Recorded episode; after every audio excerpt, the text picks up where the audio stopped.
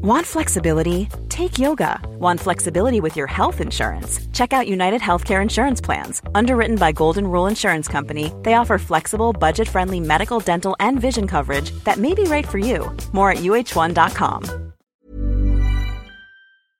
Okay, Chimie, Chimie, ja, Chimie. ja. So, wen wir jetzt am besten?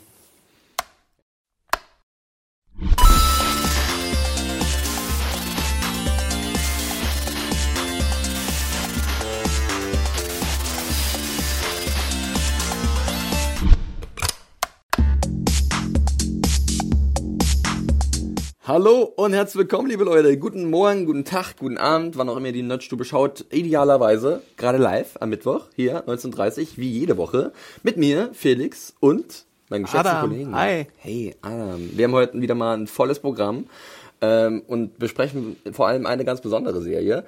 Aber dafür muss ich erstmal ganz kurz gucken, ob unsere Kollegen denn soweit sind. Einen Augenblick bitte. Okay, Leute, packen wir es an. Wir haben nicht viel Zeit, wir müssen aber alle an einem Strang ziehen, sonst können wir das Ganze komplett vergessen. Eigentlich ist es mir egal.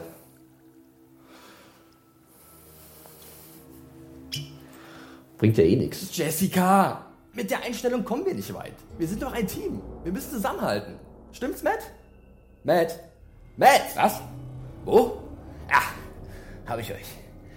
Ja, klar. Wir sind ein Team. Obwohl, weißt du, ich bin eigentlich so der Einzelgänger-Typ. Leute, was ist denn das? Ant-Man, du bist jetzt neu im Team. Das ist ein richtiger Avenger. Sag du auch mal was.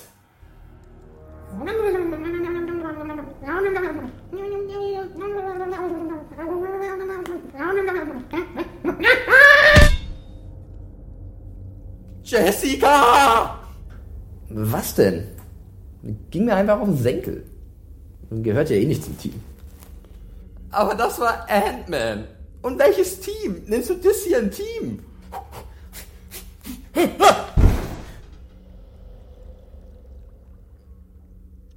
äh, und du bist? Iron Fist. Ernsthaft?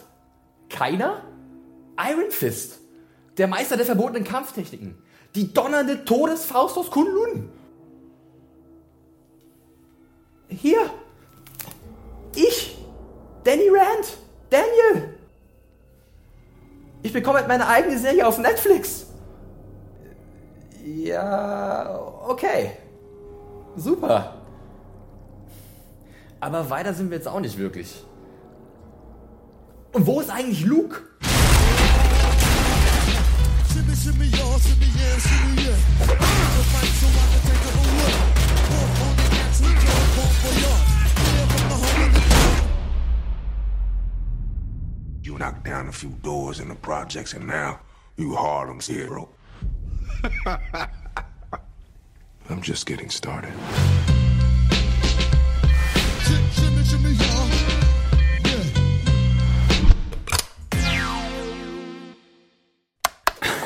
Ja, die Defenders waren jetzt nicht so elan und schwungvoll. Jessica hat sich ganz schön gehen lassen. Ich was ich war weiß nicht, ich glaube, ich, ich, das Le äh, die Kontrolle über ihr Leben verloren oder so. Naja. Äh, aber ja, wo ist Luke Cage, Adam?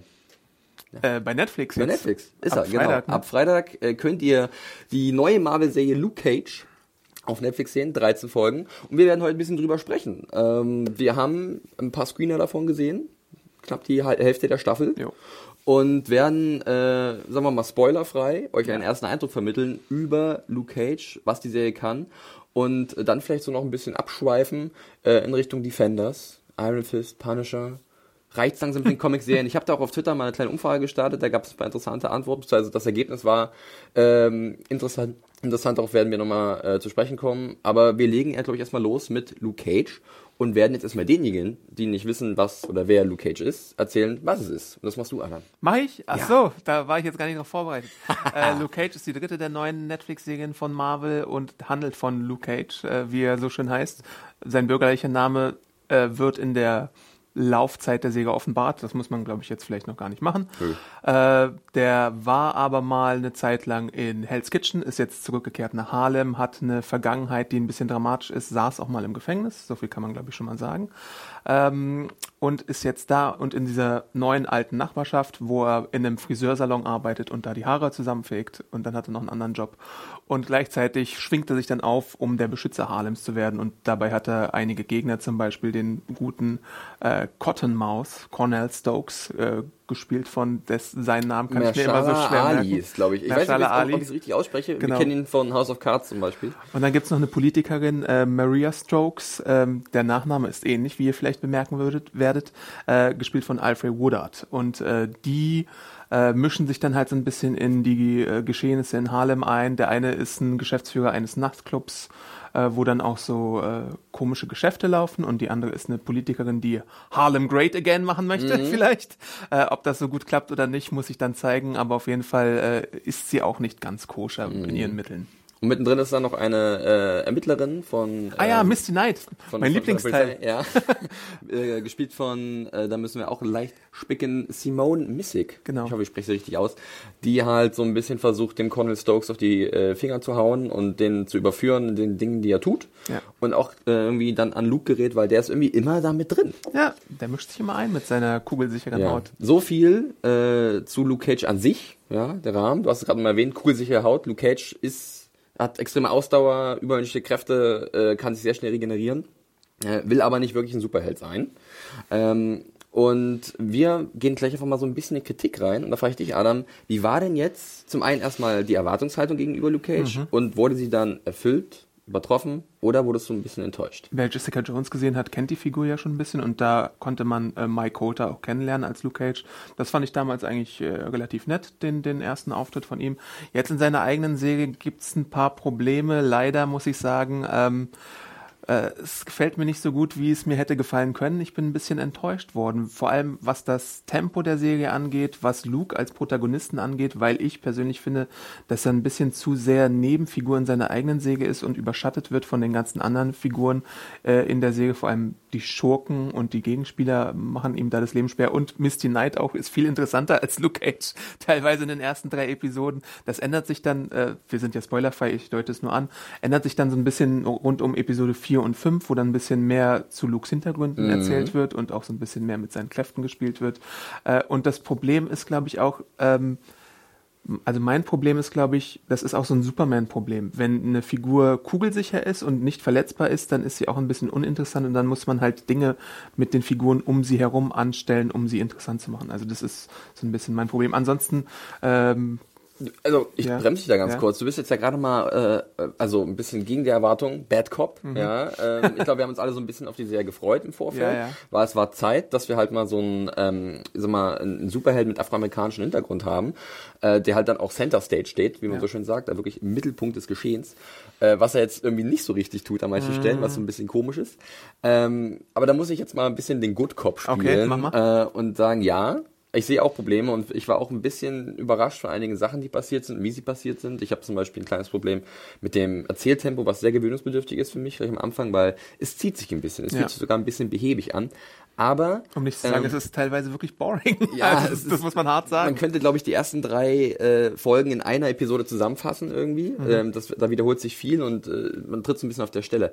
Aber, jetzt komme ich endlich zu dem Aber, ähm, ich finde es trotzdem gut, dass wir die Serie haben, denn ähm, der Stil, an den gewöhne ich mich dann doch relativ schnell. Also es ging dann so nach vier, fünf Folgen war ich dann doch drin. Ähm, ich mag, mochte auch sehr gerne oder ich mag sehr gerne ähm, die, die, dann den visuellen Stil kombiniert mit diesen äh, Musikstücken, Ja. mit diesen Soundtrack, dem Score. Das ist halt sehr cool. Das sind halt klassische Hip-Hop-Klänge, auch ein bisschen R&B. Ähm, wir sehen über den Nachtclub immer wieder so Szenen von irgendwelchen Live-Auftritten, Ja. ähm, die eigentlich ziemlich cool sind. Äh, das wiederholt sich auch ein bisschen, aber irgendwie der Vibe, wie man so schön sagt, der spricht mich doch an. Dann ist es aber auf der anderen Seite wieder ein bisschen enttäuschend, dass dann nicht ganz so viel draus gemacht wird, sondern dass es tatsächlich sehr viel vor sich hin plätschert, dass halt viele Szenen so für den Moment ganz cool sind und sich gut anfühlen. Ähm, die Geschichte an sich, die große, die über allen steht, aber dann doch etwas schleppend vorangeht. Das Problem ist auch, ähm, äh, wir haben den Vergleich mit Daredevil und Jessica Jones Ja. und wir haben da zwei sehr große Schurken gehabt, die beide mit zu den besten Schurken gehören, die das Marvel Cinematic Universe hervorgebracht hat. Äh, Wilson Fisk und äh, Kilgrave. Und da kann Stokes meiner Meinung nach nicht mithalten, weil äh, A, bin ich mir nicht so ganz über seine Motivation sicher, weil die ist mir so ein bisschen zu, zu gering für irgendwas. Also die, die Stakes, wie man so schön sagte im Englischen. Stoke sind- Steaks sind nicht Stoke hoch. Stakes sind nicht so hoch, genau. Äh, die, die könnten höher sein. Es ist, es ist alles so ein bisschen so wie bei einem Guy Ritchie-Film, so von der Motivation her. Es geht um so eine ganz kleine Summe von Geld oder so gefühlt, die er haben möchte. Und darum streitet sich dann der ganze Konflikt. Und es ist dann auch so ein bisschen so eine Familiengeschichte noch. Ja. Ähm, und er kann halt mit den anderen beiden Schurken nicht mithalten in den Episoden, die wir jetzt gesehen haben. Das äh, stimmt, wobei ich da dem Marshala Ali, ich hoffe, ich wirklich ich spreche ihn richtig aus, ich weiß es nicht, ähm, keinen großen Vorwurf machen will, weil ich mag ihn eigentlich sehr in der Rolle. Er ist ein sehr cooler Schauspieler und er hat auch eine gewisse Eigenart. Also äh, ich mag ihn in seiner Das Lachen? Ha, Das, das Lachen ah. ist schon sehr. Das Wie kommt Graf immer wieder, kommt, kommt immer wieder wirklich. Äh, ich ich finde es aber trotzdem ganz cool. Und ich, ich mag schon, wie er sich, wie er sich verhält, also wie, wie er spielt. Ähm, dass der Charakter dann vielleicht auch ein bisschen dünner rüberkommt. Ähm, gut, man hat so dann zur Folge 6, 7 rum, so kriegt man auch ein bisschen Informationen über ihn, was so mit ihm in der Mhm. Das war Vergangenheit war. tatsächlich cool, ja. Da wird's wirklich ziemlich cool. Ähm, aber auch seine Cousine, die Mar Mariah Stokes, Die auch finde ich so fast eine- interessanter als die so eine, so eine Antagonistenrolle hat. Da siehst du, findest du interessanter. Bei der bin ich mir auch nicht so sicher, was ich an der hab. Mhm. Also ich warte immer noch so in dieser Serie auf den großen Bösen, der so angeteased wird. Der wird oft angeteased. Adam ja. hat ihn als den Blofeld des MCU bezeichnet. Ja, ähm, der Name, der öfters fällt, ist halt Diamondback Mhm. und da wird man dann sehen, wann der richtig mal in, in Erscheinung tritt und was eigentlich seine Motivation ist. Ähm, da, da, da dürft ihr gespannt sein. Ähm, ja, aber ansonsten fühlt sich das alles so ein bisschen zu viel, äh, zu lapidar an. Mhm. Weiß ich nicht. Also, ähm, wie gesagt, ich find's cool, dass wir dieses Setting haben. Harlem In ist- ist toll als Setting, ist ja. gut eingefangen auf jeden Fall. Ähm, man hat auch ein bisschen was, man kriegt von dem Gefühl der Menschen was mit. Ähm, aber es ist dann doch irgendwie ein bisschen blutleer. Außer natürlich, wenn wir zu Misty Knight kommen, die wir beide ziemlich cool finden. Ja. Weil sie halt eine Ermittlerin ist, die wir, na gut, wir hatten Jessica Jones, aber sie ist halt eine relativ coole Frauenfigur in der Serie. Sie lässt sich nichts von ihren Mitstreitern sagen und macht so ein bisschen ihr eigenes Ding, äh, hat so ein bisschen Cop-Intuition und verfolgt die immer weiter, äh, hat aber auch so ein Interesse an Luke Cage, weil sie ihn nicht genau einordnen kann, findet ihn aber interessant.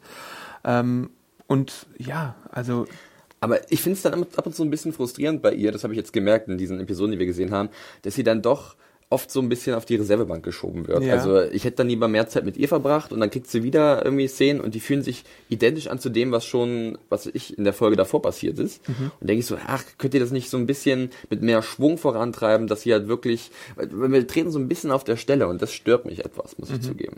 man weiß halt auch nicht genau, also ich meine, neben der fehlenden Motivation von Cottonmouth fehlt mir auch so ein bisschen das, was Luke möchte. Also Luke hat halt durch seine Vergangenheit gewisse Sachen, die er sich da aufbaut und möchte so ein bisschen im Untergrund bleiben oder im Hintergrund bleiben. Und das ist halt auch so, wenn das jetzt irgendwie diese große Heldenreise ist von Luke Cage, dann ist es mir auch ein bisschen zu dürftig. Ja. Weil wir hatten es auch schon ein bisschen anders in, in Jessica Man, Jones man, gesehen. ja, man merkt, wenn man nochmal den Vergleich bringt zu Daredevil und Jessica Jones, dass da irgendwie mehr Zunder drin ist, dass Daredevil eine größere Motivation hat, die ihn antreibt, die auch für uns nachvollziehbar ist, dass automatisch dadurch auch ein höheres Erzähltempo irgendwie da ist. Und bei Jessica Jones hast du halt mit Kilgrave und äh, ihr und ihrer Vorgeschichte natürlich auch so einen zentralen Punkt, der uns immer wieder irgendwie an die Hand nimmt und sagt, hier geht's voran. Und das fehlt irgendwie in den ersten Folgen von Luke Cage so etwas.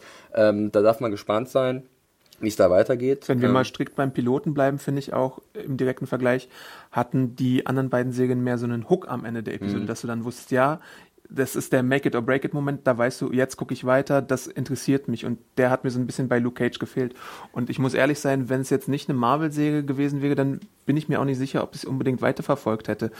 Und äh, wir hatten sieben Episoden und es hat auch relativ lange gedauert, dass ich diese sieben Episoden geguckt habe, im Gegensatz zu äh, den anderen Serien. Wir hatten ja das Beispiel, wenn man jetzt zum Beispiel sagen würde, Luke Cage läuft nicht bei Netflix, sondern Ja. in der wöchentlichen Ausstrahlung. Ja, dann hätte die Serie, glaube ich, ist wesentlich schwieriger, denn man braucht wirklich drei, vier Folgen, bis man vielleicht mal drin ist. Ja. Und ob du wirklich drei, vier Wochen warten willst, bis endlich die Folge kommt, die dich mitreißt, da sagt man heutzutage bei so vielen Serien, die auf den Markt kommen, nee, dann gucke ich lieber was anderes. Und hier hast du halt bei Netflix die Chance, gleich zu sagen, okay, ich binge irgendwie vier Folgen durch und hoffe, dass dann in der fünften endlich das passiert, was mich, was mich greift. Da gibt's ja auch Studien zu und ich bin auch interessiert, was die Zuschauer dazu sagen. Also, wo ist der Moment für euch in der Serie, wo ihr wisst, ich gucke weiter?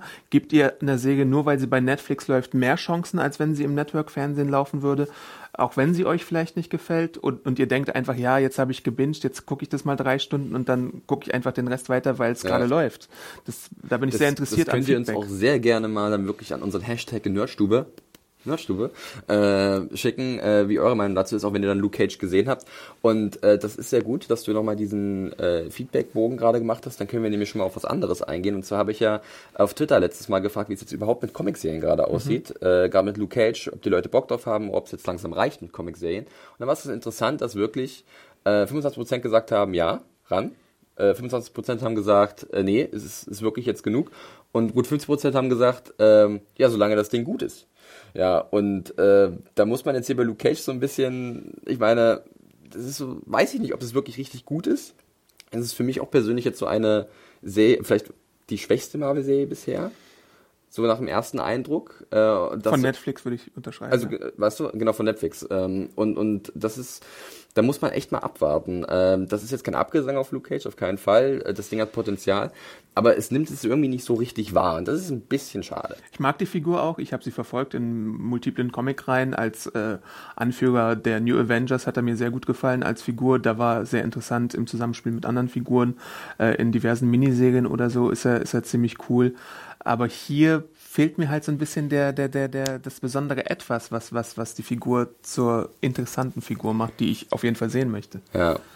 Äh, eine sagt bloß in der Kamera, dass er sexy ist. Er ist super dreamy, ja. Wobei ich auch sagen muss, Mike Kota, ja, ich war am Anfang war ich mir nicht ganz so sicher, äh, ob er wirklich ein guter Schauspieler ist. Das hat sich dann so ein bisschen gebessert. Da gibt es definitiv andere Kandidaten in der Serie, die da negative auffallen. Zum Beispiel ein gewisser äh, Theo Rossi, Ja. der irgendwie komplett fehl am Platz wirkt in seiner Rolle des Alvarez Shades. Lulu Ludgate wird uns jetzt umbringen. Das ist mir, das ist mir ausnahmsweise ist mir komplett egal. Denn der Typ, das ist nicht gut, was der macht. Das ist, das ist sehr frustrierend. Und da sind halt andere Leute dabei, die spielen richtig gut. Aber er macht halt, halt so seine beste David Car Hi, I'm Daniel, founder of Pretty Litter. Cats and cat owners deserve better than any old fashioned litter. That's why I teamed up with scientists and veterinarians to create Pretty Litter. Its innovative crystal formula has superior odor control and weighs up to 80% less than clay litter. Pretty Litter even monitors health by changing colors to help detect early signs of potential illness. It's the world's smartest kitty litter. Go to prettylitter.com and use code ACAST for 20% off your first order and a free cat toy. Terms and conditions apply. See site for details. Russo Impression. Ja, Shades. Wow, ja, won't get fooled again. Also das war nicht so geil. Aber überzeugt euch selbst am besten. Und das wenn's dann Hair Game soweit ist auch so ein bisschen fragwürdig teilweise. Hairgame, wo es witzig ist. Ja. Also ihr werdet es selber sehen, habt mal die Folge 4 so ein bisschen im Blick, keine Spoiler. Ähm, aber die war für mich auch so äh, vielleicht eine der witzigsten, unterhaltsamsten äh, der Folgen, die ich bis jetzt so gesehen Mhm. Und es habe. gibt auch so Comic-Anspielungen und so natürlich. Das Kostüm, das alte, Also, könnte man vielleicht ihr sehen. werdet euch am besten selbst ein Bild davon machen, wenn es dann am Freitag soweit ist. Luke Cage, äh, die komplette erste Staffel auf Netflix, 13 Folgen. Und dann könnt ihr uns gerne sagen, was ihr davon haltet. Ne? Everybody wants to be the king. Sometimes, if you want justice, you have to get it yourself. Defenders Assemble! Adam. Sagen sie zwar nicht, aber Sagen sie nicht, aber ich finde es trotzdem ganz cool. Wir haben gerade ein bisschen über Luke Cage gesprochen, wir sprechen ein bisschen über die Defenders, denn Luke Cage ist ein Teil der Defenders. Äh, genau wie Daredevil, Matt Murdock, Jessica Jones. Jessica Jones und Iron Fist? Iron Den haben wir ja vorhin schon gesehen, Ja, glaube ich. Den der hatten wir hat im uns- exklusiven Interview. hat uns beehrt, ja. äh, danke nochmal an Daniel Rand für seine, für, dass er kurz Zeit hatte für uns. Nein, wir wollen ganz kurz darüber sprechen, ähm, denn da hat plant Netflix ja auch eine Serie. Ähm, nachdem dann irgendwann noch Iron Fist kommt im Jahr 2017. Ähm, wie sind deine Erwartungen daran? Jetzt, wo du halt schon gesehen hast, okay, du hast jetzt sehr verschiedene Charaktere. Wir haben Daredevil, wir haben Jessica Jones, wir haben jetzt Luke äh, Cage, dann kommt noch Iron Fist dazu. Wird das zusammenpassen? Kannst du da als Comic-Spezi auch so ein bisschen vielleicht einen Ausblick geben? Ich glaube, das passt ganz gut zusammen, weil die haben jetzt nicht so groß unterschiedliche Kräfte, beziehungsweise Luke Cage ist halt kugelsicher, Jessica Jones ist super stark, äh, Iron Fist hat halt super Kampfkünste und sowas und ist ein bisschen mystischer. Äh, die Helden gelten ja so ein bisschen als die Street-Level-Helden von Marvel und kümmern sich dann eher um so die kleinen Bedrohung. Also wenn es bei den Avengers mal kosmischer zugehen kann äh, und Thanos da auftaucht oder irgendwie Ultron äh, Haue braucht, kümmern sich die Defenders tatsächlich eher um die Wilson Fisks da draußen oder die Madame Gaus oder sowas. Also eher so Verbrecherbosse, die vielleicht äh, auch mal so äh, einen Kontakt haben zu äh, Hydra wollte ich gerade sagen, aber es ist, es ist ja gar nicht zu der Hand, also zu Ninjas Ja, und sowas. Äh, die wir schon in Daredevil die kennengelernt haben. vielleicht auch Leute wiederbeleben können, aber das ist dann halt nicht so, dass es super abge... Na gut, ist schon ein bisschen abgefahren. Ist ein bisschen mystisch, ja. Ein bisschen aber es ist halt, es ist halt wirklich äh, ein kleinerer Blick auf New York und nicht die ganze Welt oder das ganze Universum. Aber ich denke mal, dass das Ding wahrscheinlich erst so 2018 uns ins Haus stehen ich wird. glaube, Ne? eher schon zu 17. Denkst also die ja? drehen schon, ja. Also Iron Fist erwarte ich Anfang äh, 2017. Ja, da bin ich auch Und ungefähr. dann Ende oder Mitte 2017. Ich glaube, Iron Fist ging die Dreharbeiten, glaube ich, April 2016 los, wenn ich mich nicht täusche. Mhm. Ähm, und da habe ich jetzt aber auch gelesen, dass eventuell Jessica Jones mal wieder zwischenfunken könnte, dass das halt schon im Frühjahr 2017 kommen könnte. Hm. Und dass dann der Punisher noch gespeed, also irgendwie auf die Fastlane kommt, dass er halt schnell produziert Mhm. Stimmt, wird, weil ja. er sehr beliebt ist. Und dann haben wir wieder so einen vollen Schedule von den Marvel-Serien bei Netflix. Gott, so viel Denglisch heute, ist ja furchtbar, was ist denn los mit mir? ähm, Aber mehr als zwei oder drei Netflix-Marvel-Serien würde ich, glaube ich, nicht pro Jahr Eben, erwarten. Und eben. die haben ja auch schon gezeigt, dass sie bereit sind, äh, dieses Season-Modell, was wir so äh, gewohnt sind von den Networks, auch mal, mal zu überspringen. Marco Polo hatte zum Beispiel ein Jahr, mehr als ein Jahr lang keine neue Staffel oder Ja. andere Serien kehren ja dann bei irgendwann später oder früher anders, ne? zurück. Äh, Fuller House äh, kehrt sogar hat sogar zwei Staffeln in einem Jahr, also da sind sie durchaus flexibel. Ähm, und ich bin gespannt auf äh, The Defenders. Ich bin auch sehr gespannt, wer der Gegenspieler sein wird, ob sie was irgendwie für mich eine gute Idee wäre, äh, Vincent D'Onofrio zurückholen Mhm. als als äh, Wilson Fisk, der ja in Daredevil brilliert hat und den ich sehr gerne wiedersehen würde, oder ob sie tatsächlich Madame Gao, die sich ja dann verabschiedet hat, irgendwie zurückholen oder sie für Iron Fist aufspannen. Da gibt es so viele ja, Möglichkeiten. Ich glaube fast, dass sie für Iron Fist genommen wird und ich muss auch zugeben, dass ich mich auf Iron Fist so ein bisschen freue. Wobei, da das Problem ist, dass diese Origin-Story des Charakters so ein bisschen altbacken ist. Ne? Klassisches Mhm. Ding, Milliardärssohn, irgendwo ein Unfall in den Bergen von hast du nicht gesehen, kriegt Superkräfte, kehrt zurück, will Rache, bla bla bla. Kennt man alles irgendwie. Äh, aber ich bin halt so ein kleiner Martial Arts Fan und wenn die mal wieder coole Actionsequenzen haben, siehe Daredevil, ähm, dann, dann habe ich da schon Bock drauf. Ist ja auch interessant, wie die Actionsequenzen bei Luke Cage sind. Darauf sind wir gar nicht eingegangen. Mhm. Aber Luke Cage ist halt wirklich eher so jemand, der steht da und macht Bom Bom und haut Leute Oh. durchs Fenster, so ein bisschen Bud Oh, Spencer-mäßig. ich muss mir ständig neue Klamotten kaufen. reißt so ein paar Autotüren raus und so. Es, ist- es hat was, aber wenn, tatsächlich, wenn du diese Bud Spencer Geräusche drauflegen würdest, dann würde es, glaube ich, ziemlich komisch aussehen. Badoing. naja, aber äh, so viel ganz kurz äh, zu den äh, Defenders und zu Iron Fist und zu Jessica Jones und was sonst noch so auf uns zukommt. Äh, aber wir sind noch nicht ganz fertig mit unserem Comic-Rundumschlag. Äh, wir haben noch einen kleinen Tipp für euch, beziehungsweise Adam. Mhm. Adam, du hast uns noch was Tolles mitgebracht, und zwar einen Comic-Tipp. Passend zum großen Thema Luke Cage, Defenders, bla bla bla. Was hast du? Luke Cage. Überraschung. Da gab es nämlich 2002 eine Miniserie äh, von Marvel natürlich, wo Luke Cage verlegt wird. Von äh, DC. Und die wurde jetzt auch, die wurde jetzt auch neulich von Panini neu aufgelegt unter dem Titel, Titel Luke Cage, ein Mann räumt auf. Hoi. Das hört sich an wie so schon ein ein bisschen- 70er Jahre Bud genau. Spencer Film, das ist wieder. Eben. Mücke. Äh, das erschien damals im Erwachsenenlabel Max in den USA als fünfteilige äh, Miniserie und es geht, äh, es wurde geschrieben von Brian Azzarello, den manche vielleicht aus der Vertigo Rache-Saga 100 Bullets kennen, geschrieben vom Zeichner Richard Corbin, der so ein Fantasy-Großmeister auch mal war und ist und immer noch äh, tolle Bilder zeichnet. Und es ist so ein bisschen Luke Cage meets äh, Hip-Hop und Gangster-Rap, also passt schon rein in die Netflix-Serie, passt aber auch in gewisser Weise nicht rein, weil äh, es gibt einen Swear-Jar in Luke Cage in der Netflix-Serie und hier ist es halt tatsächlich so, dass äh, das F-Word überall benutzt wird und Nacktheit präsentiert wird, was bei Marvel eben nicht verständlich ist, aber in dem sogenannten Max-Label äh, rund um die 2000er Jahre dann gang und gäbe war. Und in dem Max-Label erschien dann auch eine gewisse Serie, die hieß Jessica Jones, wo ja Luke Cage und Jessica auch ein bisschen. Aber das kann man dann schon wirklich ein bisschen, ähm, sehr schön beschrieben, das kann man äh, dann schon ein bisschen expliziter auch tatsächlich bezeichnen Ja, und äh, Fall. das ist halt auch in jeder Hinsicht sich mehr zutraut als das gewöhnliche Material von Marvel. Ja, ja, auf jeden Fall. Also ähm, Luke ist da wirklich so wie so ein Gangster-Rapper unterwegs. Seine Kleidung ist auch so so gangstermäßig. Ja, ja, so, ja, schlägt auch manchmal so ein Fuß.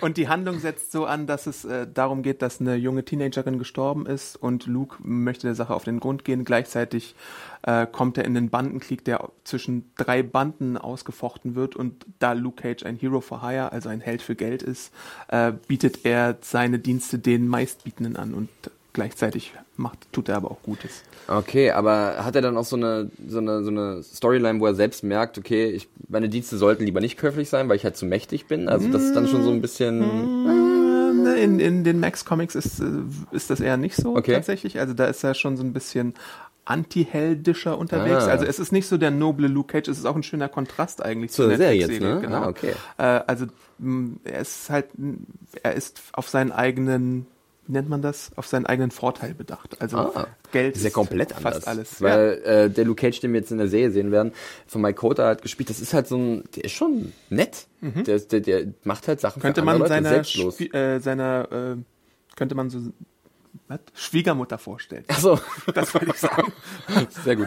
ähm, ja, aber das ist ja dann interessant, das ist halt dann wirklich so eine Ansicht. Es wäre auch cool, mal sowas zu sehen. Also dann Ja. diesen, diesen äh, Typen oder diesen Charakter halt komplett mal ein bisschen böser. Mhm. Zwar nicht vielleicht so richtig bitterböse als, als Antagonist, aber wirklich als ein Anti-Held. Er hat halt immer noch so eine heldenhafte Ader, aber es ist halt tatsächlich mal ein Mhm. schöner Kontrast und deswegen habe ich es ausgewählt. Es ist wieder wie üblich, wenn ich was auswähle, ab, in sich abgeschlossen und man kann als Einsteiger komplett reingehen, kostet 15 Euro die Panini-Neuauflage oder man guckt bei Comixology, dann kann man auch die einzelnen Comics kaufen und vielleicht erstmal eins anlesen, um zu sehen, ob einem das gefällt. Die Cover sind sehr schön gestaltet. Ähm, jedes der fünf Cover hat äh, Cage auf eine besondere Art und Weise eingebaut. Zum Beispiel gibt's auch einmal so ein Cover, da sieht man so die Grills, also so die Zähne von jemandem, die dann so, Cage äh, äh, buchstabieren und oder als Tattoo oder so. Das ist äh, optisch sehr schön. Und Richard Corben ist ein Zeichner, der ist ein bisschen auf der realistischeren Schiene, aber auch durchaus äh, übertrieben manchmal, was so die Gesichtskonturen und die Länge der Gesichter und sowas angeht. Also durchaus äh, interessant zu Okay, sehen. cool. Hört sich sehr interessant an. Also für jeden, der ähm, vielleicht sagt, okay, Luke Cage, die Serie ist ganz nett, aber jetzt will ich mal die andere Seite dieses Hero for Hire sehen. Für den ist vielleicht äh, der Luke Cage Comic ein Mann haut drauf. Ein Mann räumt auf. Ein, ein Mann räumt auf. Ich finde diesen Titel fantastisch. Das hört sich wirklich an wie so ein, wie so ein 60er, 70er Jahre Film. Ähm, ein Mann räumt auf. Und man muss Sehr auch gut. sagen, Einfach mal da reingucken. Genau, zum Start von solchen Serien bei Netflix gibt's bei Comixology auch meistens Sales, also da kann man auch reingucken. Da gibt's auch jetzt zurzeit ein paar Einsteiger-Comics für äh, Luke Cage-Freunde. Ja, dann guck da mal rein. Ne? Ein Mann räumt auf.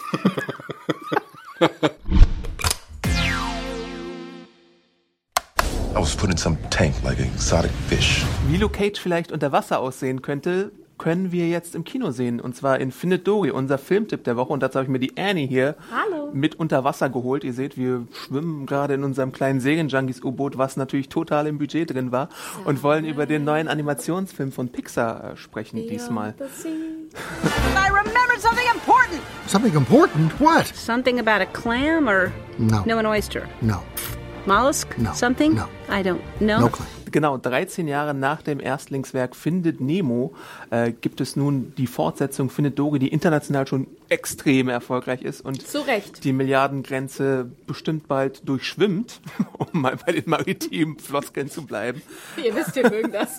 Ein bisschen. Mehr habe ich mir leider nicht aufgeschrieben. Die anderen muss ich alle improvisieren. das war's.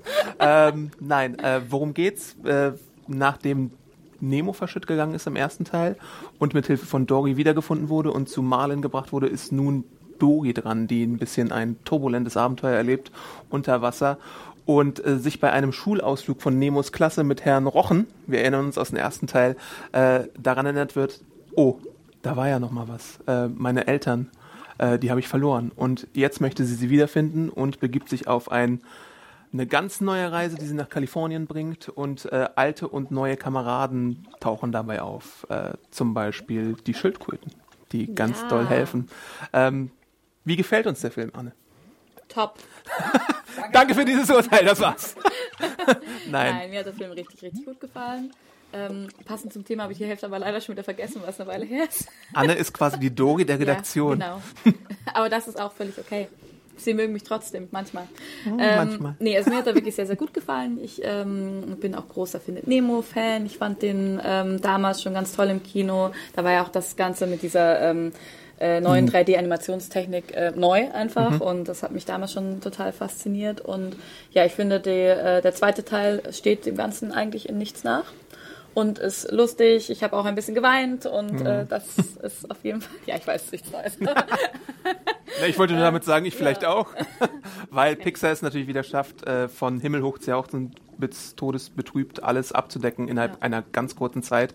Und es geht wieder relativ äh, herzzerreißend los mit Baby Dori, äh, die von ihren Eltern halt äh, Ja. äh, zur Seite genommen wird, um zu schauen, ob sie den Heimweg findet oder nicht. Und dann äh, leider vielleicht genau, verschüttet geht. weil ähm, she suffers from short-term remembery loss. I suffer from short-term memory loss. Und es gibt kaum etwas Süßeres in diesem Kinojahr, glaube ich, als Baby Dori, äh, die ganz putzig einfach animiert wird und äh, ans Herz geht. Ja.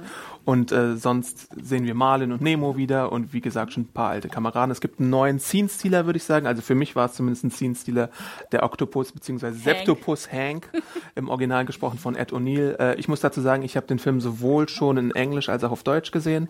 Äh, Da beide ist er mir eine Sprache voraus. Beide Synchronfassungen sind natürlich top, äh, obwohl ich so ein paar ganz kleine Probleme mit der deutschen Fassung habe, weil es gibt zum Beispiel so, das ist jetzt auch wirklich ein Problem, weil ich es in beiden Sprachen gesehen habe. Äh, es gibt so Seelöwen und äh, die werden, die haben im Original so einen englischen Akzent, so ein bisschen so und einer wird zum Beispiel auch von Idris Elba gespielt und der englische Akzent wird im Deutschen durch einen bayerischen Akzent äh, ersetzt. Und das ist irgendwie Warum? super willkürlich und äh, man, man geht halt im Deutschen dann meistens auf so bayerisch oder schwäbisch, um da irgendwie einen Effekt zu haben und das fand ich ein bisschen komisch. Ein anderes Ding ist, dass es einen großen Cameo gibt von der Stimme von Sigourney Weaver im englischen Original und im Deutschen, also es ist schon äh, super random, dass es Sigourney Weaver ist. Aber es ist halt super lustig. Das ist, ähm, sie hat ja da, kann man ein bisschen was kann man erzählen, Ja. ne? Ähm, genau, also sie äh, ist quasi die Gründerin dieses ähm, Reservoirs, Mhm. wo Dory. Und im Deutschen ist es dann, es passt zwar thematisch vom Wasser her, aber es ist trotzdem ein bisschen komisch. Wer ist es denn? Franziska von Almsieg. Ah, aber ist eigentlich auch lustig. ist gar nicht so schlecht. Ja, aber, Aber es die Randomness von Sigourney Weaver ist natürlich. Ja, eben. Das ist dann Ja. dadurch zerstört. Und dann gibt's dann halt auch ein paar Wortspiele, weil Dori ist ja gerne erfinderisch, was so die Namensgebung an, angeht. Und dann sagt sie Francisco und sowas. äh, alles ziemlich cool. Ähm, süße Figuren gibt es en masse zum Beispiel. Otter! Darauf könnt ihr euch natürlich freuen, ja. Ähm, und ansonsten habe ich einen kleinen Kritikpunkt, dass es manchmal ein bisschen zu glatt geht für die Fische, aber das ist natürlich ein Kinderfilm. Ähm, ich meine nur damit, dass es so, so äh, Rettungssituationen gibt, wo dann jeder Sprung sitzt und da hätte man vielleicht noch ein bisschen mehr Dramatik machen können. Aber sonst äh, ist es wirklich eine Achterbahnfahrt der Gefühle, äh, die man nicht verpassen sollte. Meine Review könnt ihr auch bei Serienjunkies nachlesen. Äh, Anne gibt auch zwei Daumen hoch. Ja. Oder Und das, was er sagt. acht Oktopusarme oder sowas, nicht. keine Ahnung. Und ihr solltet auch äh, am Ende sitzen bleiben, weil es eine Post-Credit-Szene gibt und da gibt es auch nochmal ein schönes Wiedersehen mit ein paar Freunden Ja. aus dem ersten Teil. Also sitzen bleiben, äh, Popcorn kaufen und Dori gucken. What's happening? Hello? Hello? Hey, you. Hi, can you help me? Mm-mm, not good. Nach diesem fischigen Filmtipp, der natürlich thematisch perfekt in unsere heutige Ausgabe Superb. gepasst hat, superb, ähm, äh, müssen wir uns auch schon wieder verabschieden. Aber wir sind natürlich bald wieder da für euch. Und vorher überlegen wir noch, wie wir uns in so einer Plexploitation-Welt nennen würden als Nerdstube. Du hast einen Vorschlag, Adam? Zwei Nerds rangeln um Worte, oder was? Finde ich gar nicht so verkehrt. Aber vielleicht habt ihr ja da draußen einen besseren Vorschlag. Die könnt ihr uns natürlich schicken an den Hashtag Nerdstube. Äh, kommuniziert mit uns, wenn ihr Fragen habt. Auch an den Hashtag, am besten alles über Twitter. Das ist schön unkompliziert. Und ansonsten sehen wir uns dann wirklich nächste Woche wieder. Wieder Mittwoch 19.30 Uhr oder halt auch auf YouTube. Oder jetzt auch als Podcast. Mensch, das wird ja jede Woche immer verrückter. Teasen wir schon ein Thema? Für nächste Woche. äh, es wird mafiös. Uh, Gangster, Gangster, Gangster. Und reden, vielleicht reden wir noch über so eine neue HBO-Serie. So eine kleine. Die man oder auch so. bei Sky sehen Ohne Pro äh, Produktionsprobleme, glaube ich. Ja, mhm. Vielleicht wissen jetzt schon einige, um was es geht. Äh, seid wieder dabei, wenn es soweit ist. Wir freuen uns sehr. Das waren wir. Schreibt uns, teilt die Nerdstube, äh, schaltet wieder ein und wir sehen uns dann natürlich, wie immer, nächste Woche. Macht's gut. Ciao. Shimmy, shimmy, yeah, shimmy, yeah, shimmy, yeah. Wie geht der Text fast?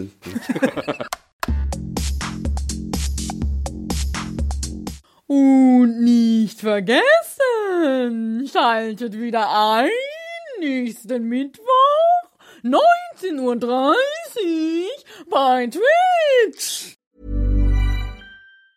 Planning for your next trip? Elevate your travel style with Quince. Quince has all the jet setting essentials you'll want for your next getaway, like European linen, premium luggage options, buttery soft Italian leather bags, and so much more. And is all priced at 50 to 80% less than similar brands.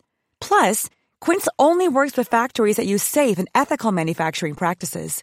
Pack your bags with high-quality essentials you'll be wearing for vacations to come with Quince. Go to quince.com slash pack for free shipping and 365-day returns.